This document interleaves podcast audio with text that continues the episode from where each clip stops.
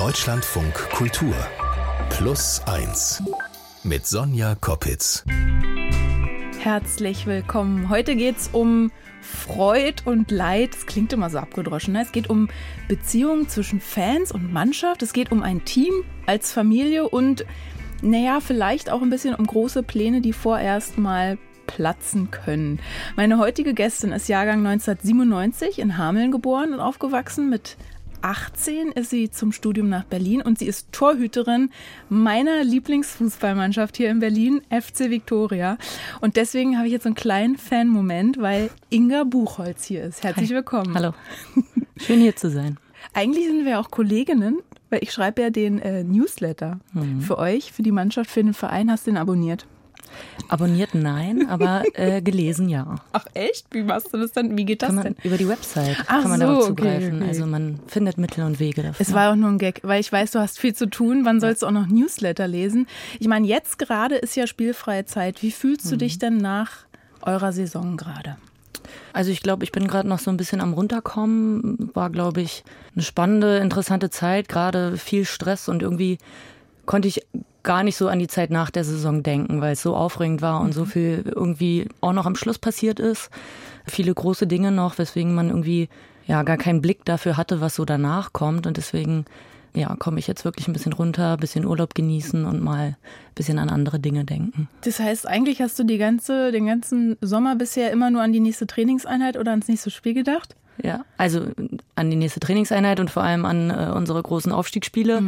Das war so ein bisschen, wir wussten alle, wir fahren danach zusammen in Urlaub, aber irgendwie konnten wir das nicht fassen, konnten wir auch nicht planen, irgendwie nichts vorher organisieren, weil irgendwie alles Fokus auf Saisonende, Saisonabschluss und da irgendwie noch ja zu reißen, was geht. Und da war irgendwie gar kein Kopf dafür, um da irgendwie noch weiter darüber hinaus zu denken. Ich hole mal die Leute ein bisschen mit ins Boot, weil ihr habt ja wirklich Großes vor. Also seit einer Saison seid ihr quasi als Start-up von sechs Gründerinnen aus Berlin übernommen. Ihr werdet finanziert mit dem Ziel, innerhalb von fünf Jahren in die Bundesliga, in die erste Bundesliga aufzusteigen.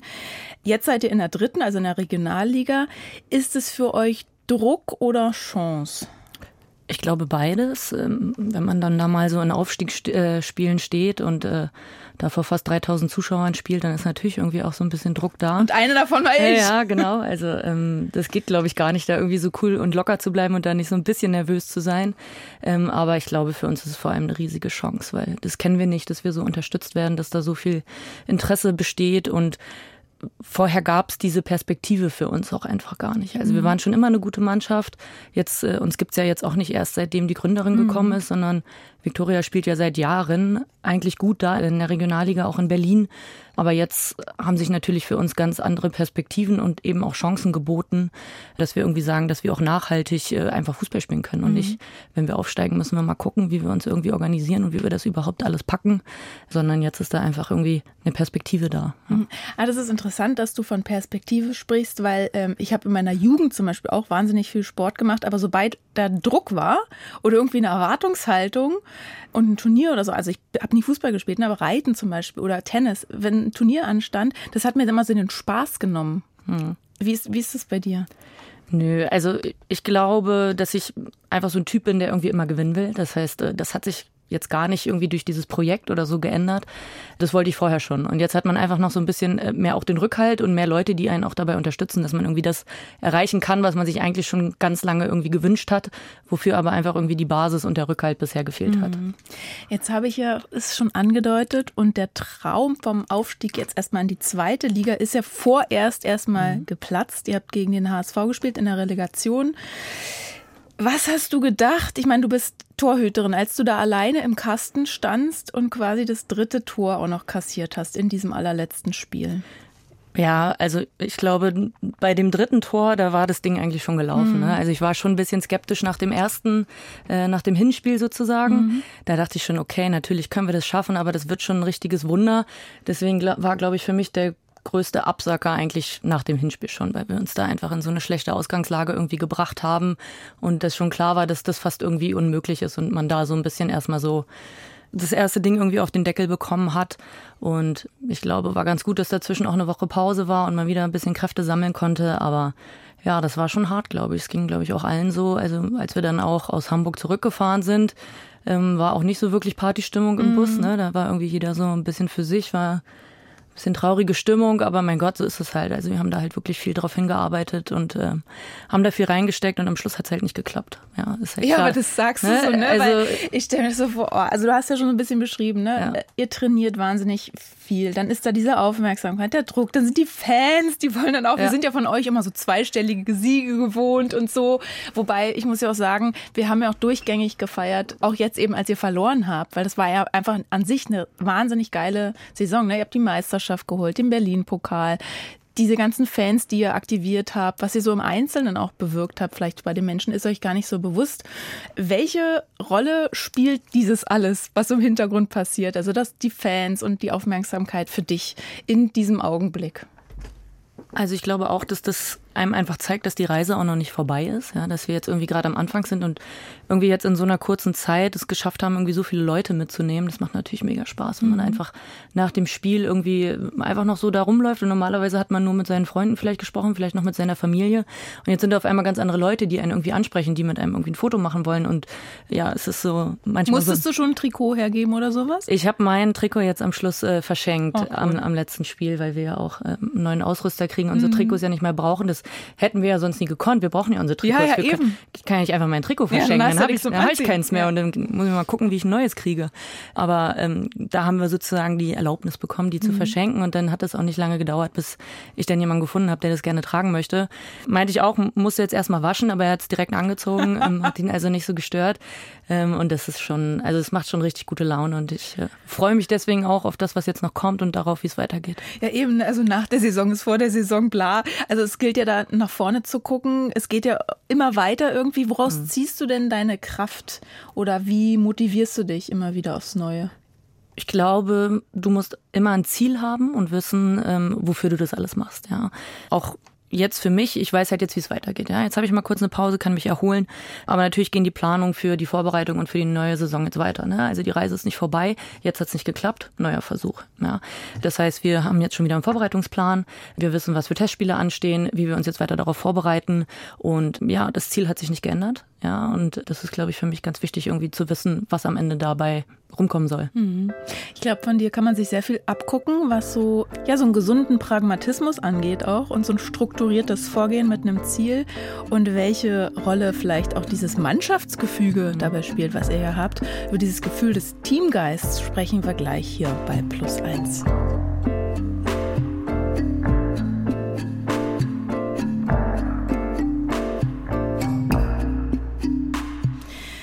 hören plus eins, wobei eigentlich ähm, müsste man plus 22 sagen, denn wir sprechen über Fußball. Inga Buchholz ist hier, Torhüterin von Viktoria Berlin.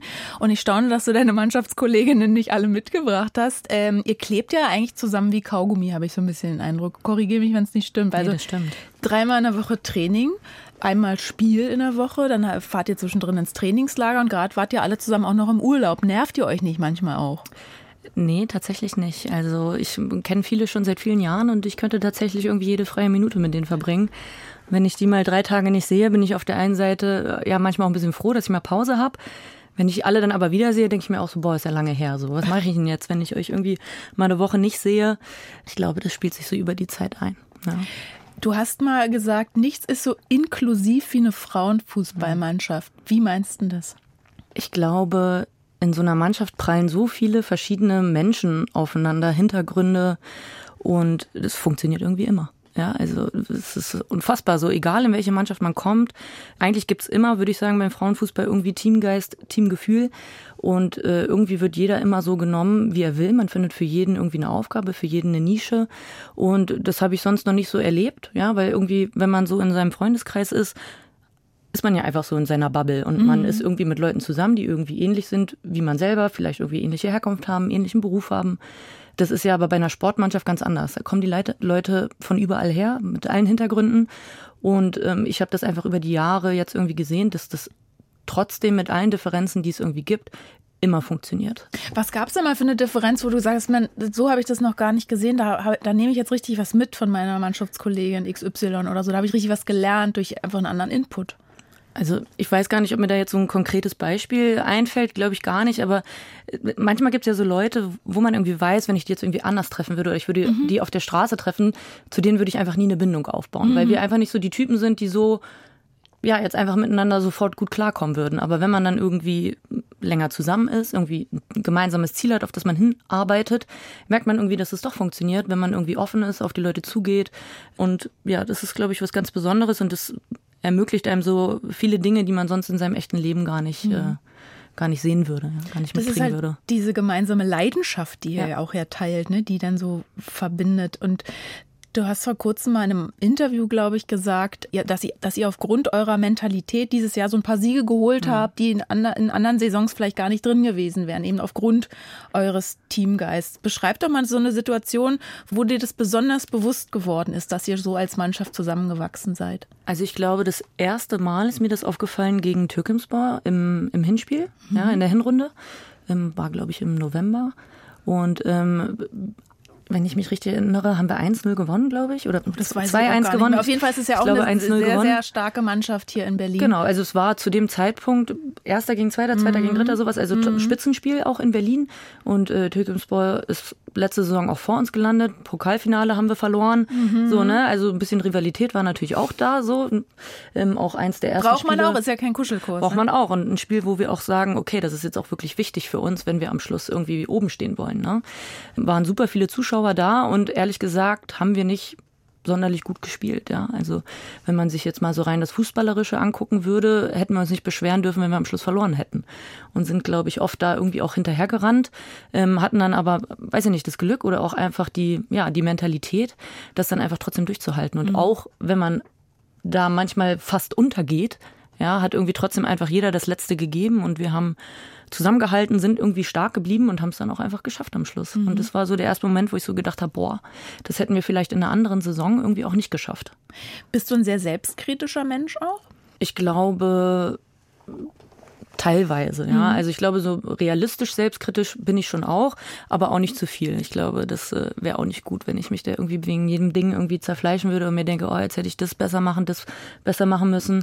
Aber wenn man sich irgendwie verbessern will und vorankommen möchte, muss man ja auch selbstkritisch mhm. sein, weil wenn man irgendwie sich immer für den tollsten Besten hält, dann äh, ja, bleibt man ja irgendwie auch stehen und mhm. kommt auch nicht weiter. Weil ich schätze dich auf jeden Fall als sehr, sehr zielstrebigen Menschen ein, strukturiert mit Plan, sachlich, habe ich schon gesagt. Ja. Vielleicht äh, auch pragmatisch, ein bisschen mehr möglicherweise im Hintergrund agierend oder was? Wie siehst du so deine Rolle im Mannschaftsgefüge? Ich würde jetzt auch nicht sagen, dass ich jetzt irgendwie jemand bin, der im Vordergrund irgendwie da rumspringt, aber ich glaube, dass alle so im Team wissen, dass sie sich auf mich gut verlassen können und dass wenn mhm. irgendwie mal es Probleme gibt oder irgendwie es mal knallt, dass ich irgendwie dann auch da bin und irgendwie den Leuten auch zur Seite stehe und immer auch einen guten Tipp oder einen guten Rat einfach noch dazugeben kann. Und dafür muss man, glaube ich, nicht immer im Vordergrund irgendwie stehen und sich hinstellen und reden halten. Ja. ja. Sind ja auch teilweise deine Mannschaftskollegin viel jünger als du, ne? Bist ja. du dann sowas auch wie eine große Schwester? Das weiß ich nicht. Also ich glaube, da gibt es andere Spieler, die zu unseren Jüngeren da noch bessere Verbindungen auch haben ich glaube, dass ich gerade auch für die älteren Spieler, die vielleicht auch mehr im Vordergrund stehen oder ähm, auch mehr dann irgendwie mit Investoren, mit Trainern und sowas reden, ähm, da einfach für die auch nochmal ein Backup bin. Mhm. Weil es mhm. ist ja auch nicht leicht, immer die Person zu sein, die irgendwie führt und die Entscheidungen trifft. Da ist es ja auch schön, mal mit jemandem Erfahrenen zu reden und sich da einfach nochmal noch mal, ja, rückzusprechen. Mhm. Mein Gott, da steckt so viel drin. Ne? Es ist ja nicht nur der Sport, sondern auch dieses soziale Miteinander. Mhm. Dann, wie, wie versteht versteht man sich mit wem, wie kommuniziert man. Und eigentlich will man ja nur gegen Ball treten, oder?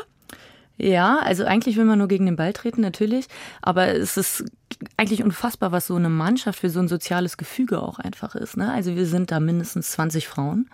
Es gibt immer neue, es gibt immer welche, die gehen. Es gibt einen Kern auch gerade bei uns, was glaube ich auch wieder so Thema Teamgeist uns auch einfach ausmacht, dass wir sehr, sehr lange Spieler haben, die da sind, die auch nicht gehen. Ja, und das muss man erstmal so schaffen, das ja. so zu organisieren, dass da alle irgendwie gute Laune haben, dass alle Spaß haben, dass alle mitmachen, dass sich jeder irgendwie abgeholt fühlt. Das ist, glaube ich, gar nicht so einfach. Und da steckt halt dann doch irgendwie viel mehr dahinter, als gegen den Ball zu treten. Weil das muss alles funktionieren, damit man dann erfolgreich gegen den Ball treten kann.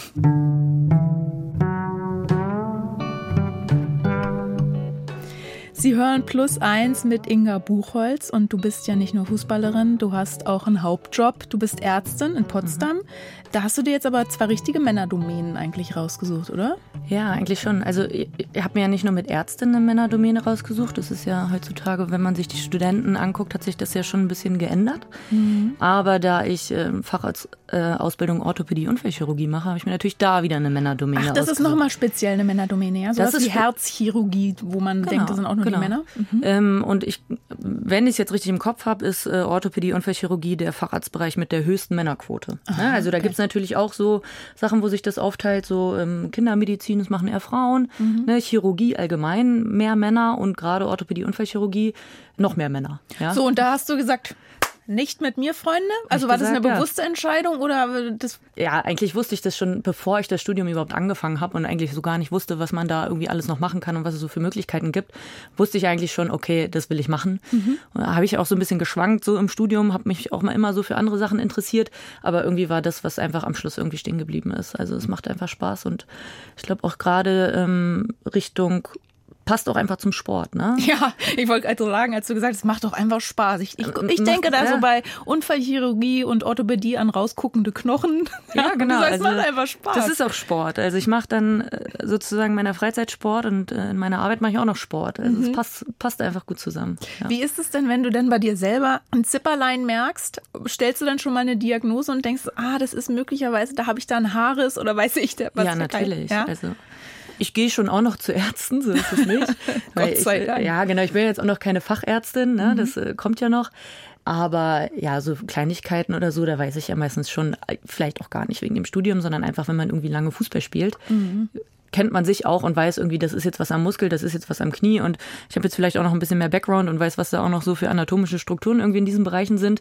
Aber da kenne ich mich, glaube ich, auch schon ganz gut, kann das gut miteinander verbinden und ja. Kommen denn noch deine ähm, Mannschaftskolleginnen dann zu dir und sagen, ich habe hier so die Kniescheibe und du sagst, ja, möglicherweise die Patellasehne oder wie läuft das ab?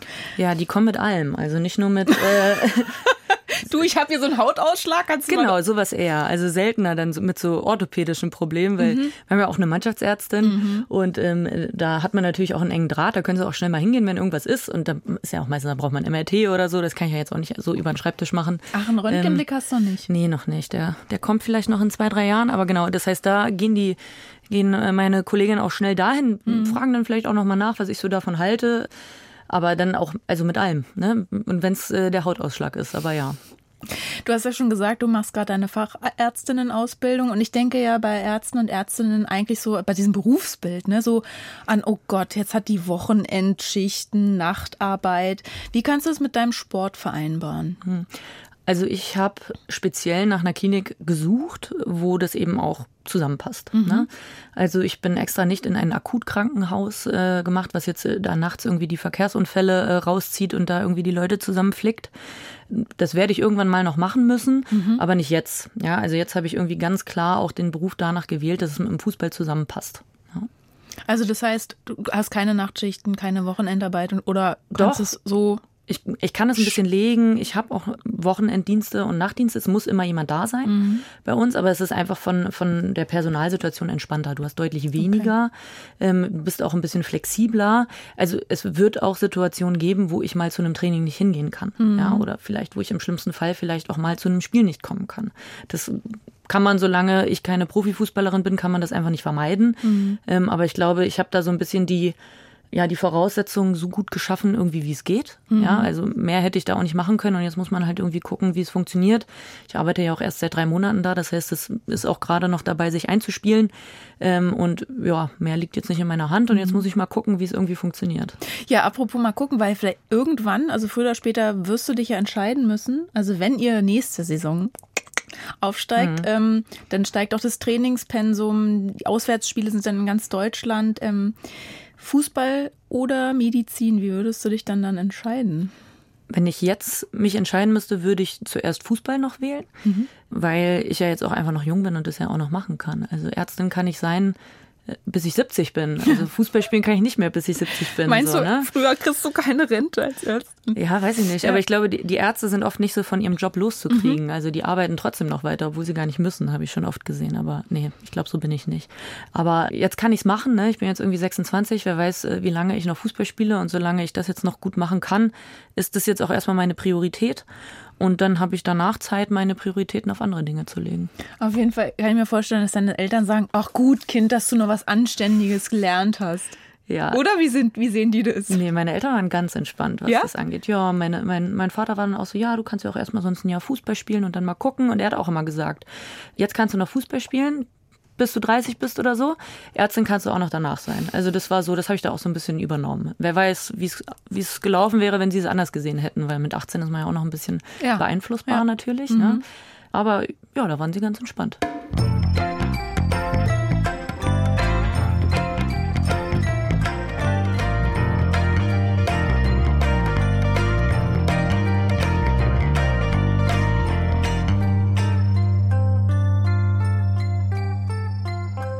Du warst ja gerade mit deinen Mannschaftskolleginnen im Urlaub in Griechenland. Bisschen, ich dachte jetzt ausspannen, aber was, wie war eure Tagesgestaltung so? Also wir haben auch viele ausgespannt, so ist nicht. Ähm, also früh, ein paar sind früh wach, die kümmern sich dann schon so ein bisschen ums Frühstück, wecken dann die anderen, dann essen wir erstmal schön zusammen bei mindestens 25 Grad, gucken aufs Meer, dann entspannen wir uns erstmal am Pool.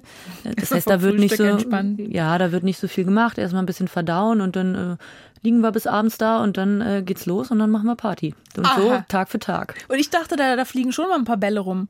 Und dass ihr ohne Bälle oder ohne Sport gar nicht auskommt. Aber da ist dann das Feiern der Sport? Feiern ist der Sport und tagsüber eher nur Luftmatratze und äh, entspannen. Okay, dann bin ich gespannt, was du zu der steilen These sagst, dass Urlaube langweilig sein sollten. Bitte?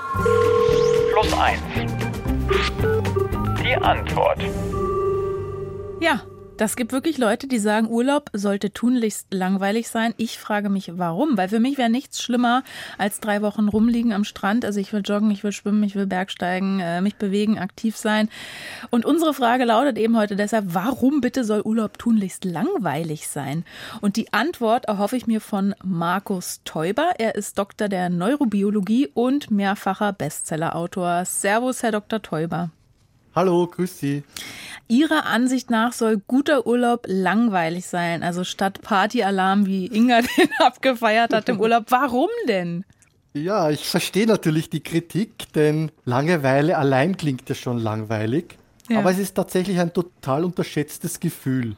Wir können dem leicht entkommen, durch Smartphones zum Beispiel, und verpassen aber da die positiven Seiten. Nämlich das Gehirn zieht sich zurück, Erinnerungen, Pläne durchmischen sich im Kopf und es entstehen Ideen. Es geht aber auch darum, dass wir lernen, Unpässlichkeiten auszuhalten. Also wer diese Fähigkeit der mentalen Stärke erwirbt durch Langeweile aushalten, kann zum Beispiel auch dem Glimmstängel oder dem Naschzeug besser entkommen. Inga, ich meine, du hast ja wahnsinnig äh, mentale Stärke als Sportlerin. Langweilst du dich besonders viel dafür? Ich langweile mich eigentlich nie tatsächlich.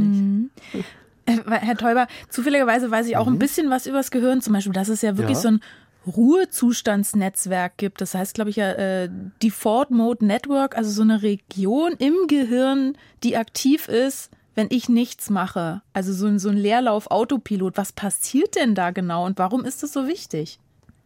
Genau, ist total spannend. Das wurde 2001 entdeckt. Ähm, man hat früher gedacht, naja, wenn ich nichts mache, dann tut sich auch wenig im Gehirn.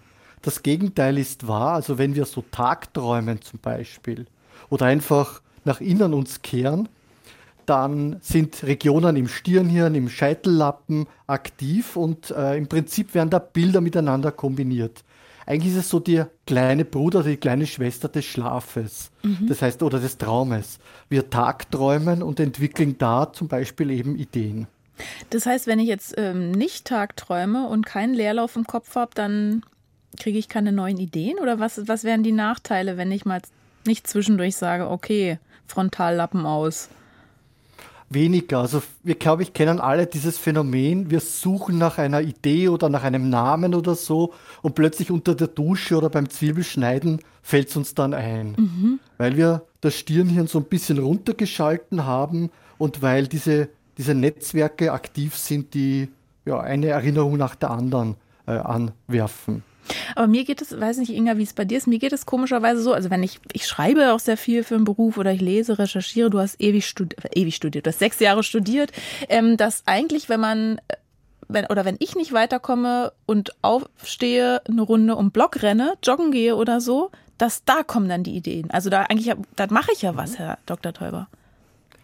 Ja, das Gehirn ist da eben, also das, das, das Stirnhirn ist da ein bisschen runtergeschalten, weil wir müssen uns auf den Weg konzentrieren, dass wir nicht stolpern. Da sind vielleicht irgendwelche Steine oder wenn wir im Wald laufen, dann auch die Wurzeln und so weiter. Und diese, man nennt das transiente Hypofrontalität, dieses Runterschalten des Stirnhirns, eröffnet dann Möglichkeiten, dass aus tieferen Schichten des Gehirns und aus den Erinnerungen mehr kommt. Mhm. Jetzt sagen Sie aber auch, die meisten von uns entspannen falsch. Wie kann man denn falsch entspannen? Wir verwechseln meistens Entspannung mit Erschlaffung. Also so auf allen Vieren liegen.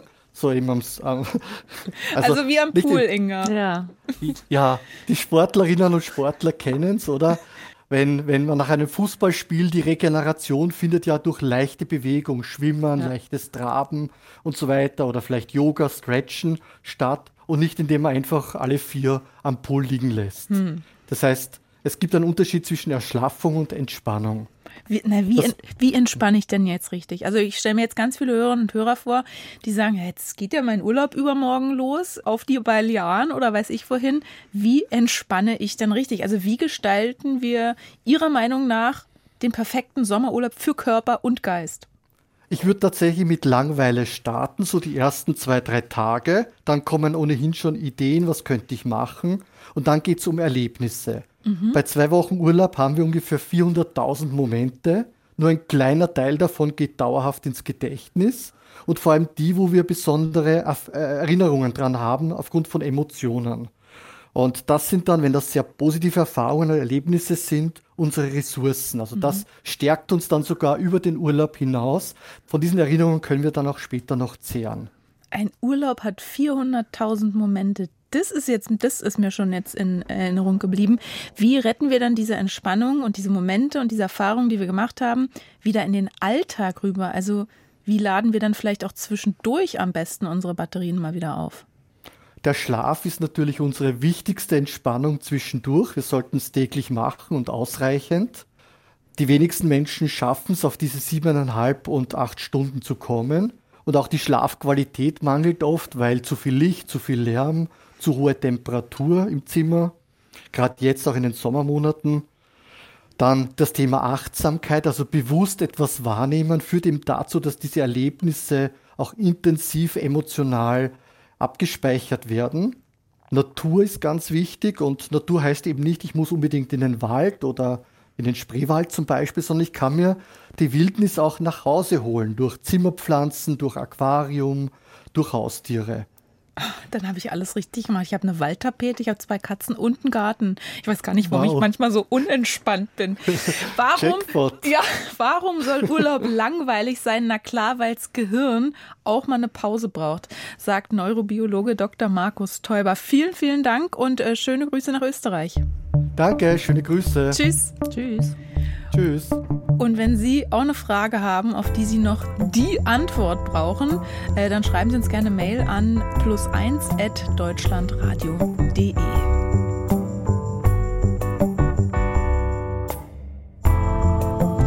Mein Plus eins heute war Inga Buchholz und Inga, bevor du gehst, es ist immer so eine, ich mache manchmal so gerne so eine, wie so eine Vorstellungsgespräch fragen. Aber ich frage mich, wo siehst du dich später mal?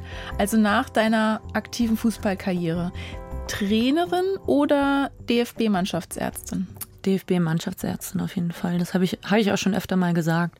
Dann ähm, jetzt spiele ich erstmal ein bisschen Fußball und dann mache ich ein bisschen mehr Medizin und dann werde ich Sportärztin und irgendwann werde ich Mannschaftsärztin der deutschen Nationalmannschaft. Der Frauen natürlich. Natürlich. Genau. Und ich habe das mit der Mannschaftsärztin mal so im Spaß, so im Halbsatz zu dir gesagt, aber das ist wirklich, ja, du hast so ein klares Ziel.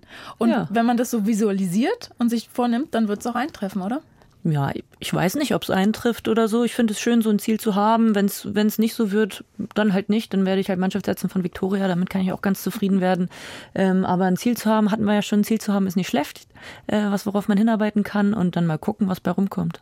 Da schließt sich der Kreis. Inga, vielen Dank, dass du mein Plus eins warst. Spätestens, wenn das eine oder das andere eingetreten ist, sprechen wir uns hier wieder. Dankeschön. Bis dann. Tschüss. Ciao. Noch mehr Plus eins finden Sie in unserem Podcast-Feed. Diese Woche zum Beispiel neu die Geschichte von unserer Hörerin Birgit Heinrich.